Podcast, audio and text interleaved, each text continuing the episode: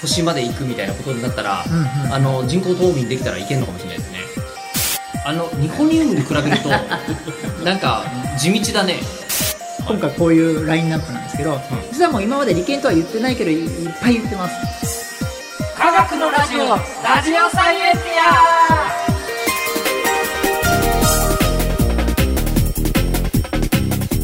科学のラジオこれは日本放送アナウンサー聞きたがり吉田久典が国立科学博物館認定サイエンスコミュニケーターで大学講師をしながら芸人をやっている不可思議変態人間黒ラブ教授とともにさまざまな科学サイエンスを根掘り葉掘りと聞いていく番組である科学のラジオラジオサイエンティア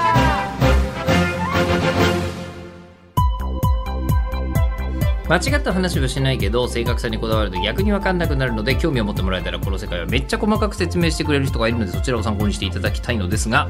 えー現在のテーマは日本三大研究所の一つ理研はい理化学研究所、そう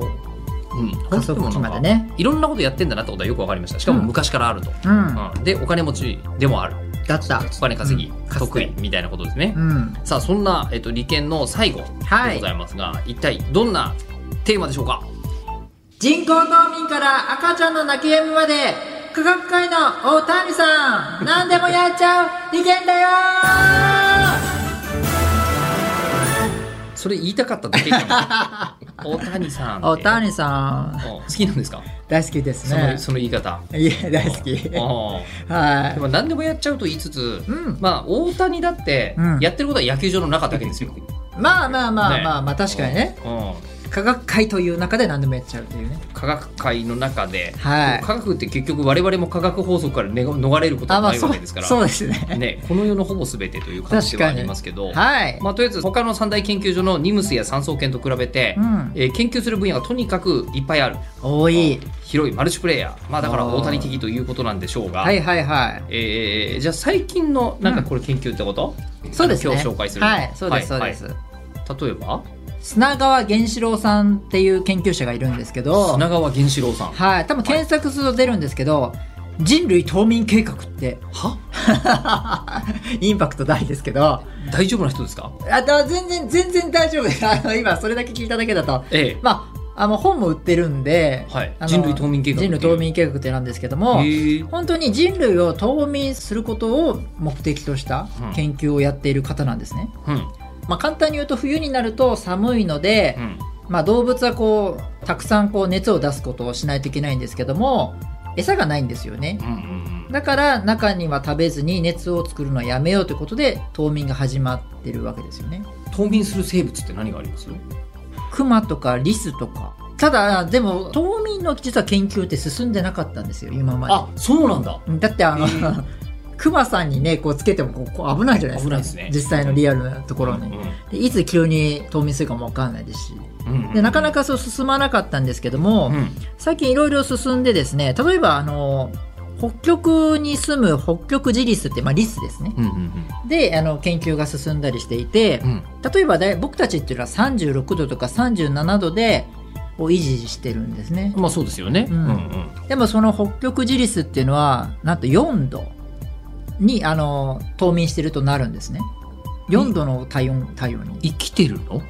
はいあでも不思議なことに春になるとピョーンってうん風にえーなるんですよなるほどでなんでそんなことできるのかできるのっていうことでやっぱ研究が進んでよくよく調べると、まあ、数日間に1回なんですけど1回36度に戻ってるんですよリスさんのから体温がへえピヨンって数日数に字一回1回ピンってほうほうほうほうやっぱそれがないとどうも死んじゃうことも分かったんですね一回温め直しますみたいななんだかよくわかんないですけどですけどわざわざエネルギーを使って熱くなるっていうことが今分かってるだけで、うんうんうんでもまあその研究が進んだってことではまずその現状があったっていうことなんですね、うんあとあの酸素の消費量が異常に減らすことができるんですね。あいあんまり息しなくても大丈夫ってことですねそう、んもうんう極端に言えば100分の1に減ったりしてて、あそんなに減っても減ってんだで心臓も100分の1の動きで済むようになるわけですよ。あでそうすると必要な食べる量も100分の1になるのでエネルギーはそんな使わないですむ。うんっていうこともなんかその科学的なセンサーで分かってきてるんです今、でももなんでなのかっていうのは全く分かってない全く分かってない、全く分かってないですけどもただそういう現象があるってことはだんだん進んできたんですねっていうのがまず一つあるで最近分かってきたのがマダガスカルであのキツネザルっていう猿がいるんですけどはいあれが冬眠している状態で発見されたんですねこのあのっていう論文が発表されたんですよマダガスカルって割と暖かいんじゃなかったですかあのー寒いと冬眠するっていう、あのーふうには思うんですけどもあったかくても動物の中で、あの冬眠するのいるんですってへそういうこともだからそれも分かってなくていろんなことが、うんでもそういうことが分かってきたので猿というとちょっと霊長類じゃないですかとそうですね人間もちょっと近いですよね、うんもしかしてできるんじゃないかみたいなコンセプトですそれであもしかしたら人間できるかもしれないねってことでこの砂川さんはやり始めたんですねあのすみません発想がえっと何のためにやるのかよく分かってないわけですよねあでいや人間が、うんあのこう冬眠したらどんないいことがあるかっていうのも、うんあの今の段階じゃ分かんなくないですかなんかこう言っちゃなんだけど、うんうんうんとにかく明るい安村さんが足を上げたらパンツ隠れるかもって思って、えーやったらいつの間にかイギリスで受けたりするみたいのはあるかもしれないですけどすみませんこれ言うの忘れてました何砂川さんっていうのはお医者さんでもあってはい理研の所属している研究者であるお医者さんであるわけですね。はいそうなんですよ、はいはいであのー従来血流を停止する時っていうのはそういう手術をする時って25から28度ぐらいの低温に下げるんですってあ今そういうやり方やってるんですね。はいあので例えばなんだろう人間も血を血を止めないと心臓の手術ができないとかそういう時にあしてるってことかそうですそうですそうですああで代謝を低下することで低酸素状態にして臓器のダメージを防ぐことでやっていたんですけああどなるほどそうすると今度あの血液が固まりにくくなっちゃうんですって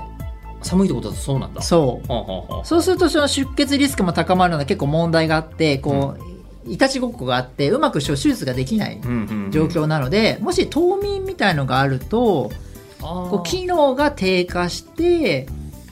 それでもこうと一瞬だけ冬眠させて一旦治療してもう一回戻すみたいな、なるほどそういうねのができるんじゃないかみたいなあちゃんと役に立つからなんだとやっそうてみているうのコンセプトもありながはらあはあはまあやろうかなっていうので研究が始まったんですね。あうーんでもあまりにもその冬眠ってあんまり研究されてきてなかったので、うんうんうんうんあのでそういうの頑張ってる先生だったのですごく面白いなって当初から思っていうて、んうんうんすごくそういうの調べているんですけどもこれもう黒ラブ教授の推し研究ってことですねこれ、はいそういう感じですだから北極ジリスの手術はきっと簡単なんだねうんうん、うん、あのそのさっきの話で言うとまあそまあそうかもしれないですねねあの、はいなんか心臓の手術しようと思っても冬眠中にやっちゃえばいけますよみたいに、おそらくなるんでしょうけど、そうですそうです、うんうんうんじゃあ今度、うん冬眠しない動物を冬眠させようみたいな研究にいよいよなるわけじゃないですかそうですね、えーかなりマットな感じ はしますけどはい、うんでマウスで普通は冬眠しないんですけどあもーあのとあの絶食させるとですねええ冬眠することが分かってきたんですねそれはあのこうあのいわゆる飢え死にしちゃうとかじゃなくてまあ、24時間ずっと絶食させるとなんか誘導だただ不安定なんですけど冬眠完全にするわけじゃないんですけど、まあ、冬眠することがだんだん分かってきたんですで餌をあげるとあの戻って体温が上がって消うん酸素消費量が分かってっていうのがだんだん分かってきたんですけどそれを使ってですねマウスで人工的にこうしっかり誘導させるうん方法をずっと探してたらですねどうやらなんかこうちょっと難しいんですけど QRFP っていうペプチドあるペプチドを上げると元気になる食欲が増すっていう物質を、うんでそれだけに反応するマウスを作ってみて、うんうんうんそれでじゃああ与えてみたら急に静かになってでちょっと調べてみると体温が下がっていてあれなんか人冬眠させちゃったみたいなんですよはい冬眠することができちゃったんですよなんか急に偶発的に、うーんということで今あのそういうのをあの Q ニューロンって言われるんですけど Q ニューロンを刺激して人工的に冬眠状態にできるマウスが成功できたんですね偶然マウスは冬眠どうやらできるっぽいぞってことになでってききるたようになりましたはうんいでそこまで今進みました なので、あのまあ、そのやり方が人間に通用するかも全くわからないですし今そういうハテナマークばっかなんですけどもこれから人工冬眠をして、えー人間の医療に役立てようというのが多分30年40年後ぐらいにはできたらいいねっていうのが今本当に頑張ってるところですかね研究的長ですねねだってマウスはもう哺乳類ですもんねううん、もうこれだいぶ近くまで来たぞと。だいぶ、まあ、徐々に徐々に近づいてきているので、まあ、そうですね長く冬眠させるんではなく12時間冬眠させて治療する時だけ冬眠させるってことで臓器自体の活動を止めるこれでもなんか考えようによっちゃ、うんあの人間が何光年先のあーねあの星まで行くみたいなことになったら、うんうんうんあの人工冬眠できたらいけるのかもしれないですね。あーそうですねそれもね言ってましたねただそれができたとして社会が対応できるのかその30年40年後の本当に社会が全然違うのになると思うので、うん、そういうのも結構いろいろ問題があるんじゃないかとか言ってましたけどねまあこの辺はもう考えてもしょうがないでしょう。そうですやっねてみないとね。はいなのでこのね人工透明は結構熱いなと思っていて、うん。注目の的でございま推すし研究その1推し研品川究です源四郎さんの人工冬眠。はえいじゃあさっきあの赤ちゃんの泣きやみたいなのありましたね。あはいはいはいはいあれは何ですか？赤ちゃんの泣きやみの研究もあってこれでもねなんかニュース見た覚えがある。あそうですそうですこれはねねバズったのであこれを選んできたんですけども、はい。赤ちゃんを抱っこして歩くと泣きやむことって経験的に知ってます、まあなんとなくなんとなくなんとなくわかりますけど、これ、うんえっと、利権の人がわざわざ研究してたんですかそうなんですあの科学的なはい研究データ実はないんですよね、赤ちゃ経ん験的に分かってるけどなんとなく竹本ピアノで泣きやみみたいなのと かありますけど。そうそううなのでじゃあ科学的に研究しようじゃないかっていうことで、ん。研究始まったんですようん。うん。でこれってあのライオンとかリスとかも哺乳類にも実は見られることなんですようーん。これ輸送反応って言われるんですよ輸送反応。はい、うんうんそもそもこれ赤ちゃんを輸送してる時に泣いてたらずっと襲われる確率多くないじゃないですか野生動物だったらあ、まあ、そりゃそうですね。はいうん人間だってそうだよね。うんあ危そうなでいすとこねろで、ね、赤ちゃん泣いてたら、うんおお見つかっちゃうよってなるよね。そうですそうです、うんでそれが多分本能的にあるので人間の赤ちゃんも歩いてると泣き止むうん。っていうことが分かってきたんですけどもこれまだその当時は20秒ほど抱っこしての研究しかなかったので歩き始めた瞬間20秒ぐらいで大体まあ泣き止むのが多いぞとはいなってたけどでもそれやめた途端にまた泣いちゃうっていう状況だったので、うんちゃんと調べなきゃいけないねっていうじあったんですようんうん抱っこをして歩いて5分以上続けるんですねうんうんそうするとどうなるか泣き止むのか泣き止まないのかっていうのを調べたんですよそしたら、えっと歩き始めると泣き止み約2分後に寝たんですけども、うん抱っこしたまま5分間歩き続けると46%の赤ちゃんは眠ってしまったんですねうんうんうんうんいろいろ科学的に分析うんをできたんですねうんでこの後にこうベッドに寝かしつけようとするとまたそこで起きちゃうんですってあー約3分の1の赤ちゃんは起きちゃうとうんしょうがないから心電図をつけてなんで起きちゃうんだということをうん調べるとですねうん背中が触れるよりも赤ちゃんの体が母体の体が離れ始める時に脳波的にはもう起きてることが分かったんですうねーんやっぱり科学的なデータを出してるので、うんそういうことが分かったので寝始めの浅い眠りが深まるまでに5から8分程度かかることがだんだん分かってきたんですよ。うんということなのでどうしたらいいかというとあの赤ちゃんが泣いていたら抱っこしてまず5分間歩いて気を沈めますう。んでその上で赤ちゃんが眠っていたとしてもすぐにベッドには置かず5から8分間ずっと抱っこしたまままあ眠りにつくまでちょっとゆっくり歩くか、まあ、座ってるかを待てばちゃんとしっかり寝かしつけのコツになるとうん言えそうということが科学的に分かりました、うん素晴らしいあのニホニウムに比べるとなんか地道だねそうなんですけど、ねこれでも科学的なデータがなかったので、はいでこれをもとにアプリの開発に取り組んでるそうですあなるほどねそうそうするとあのやっぱりね子育てって大変じゃないですか、うんでアプリで指示が出てその指示に従えばちゃんと寝てくれるうんうんってことが分かるっていうことで意外と役立つんじゃないかなっていう、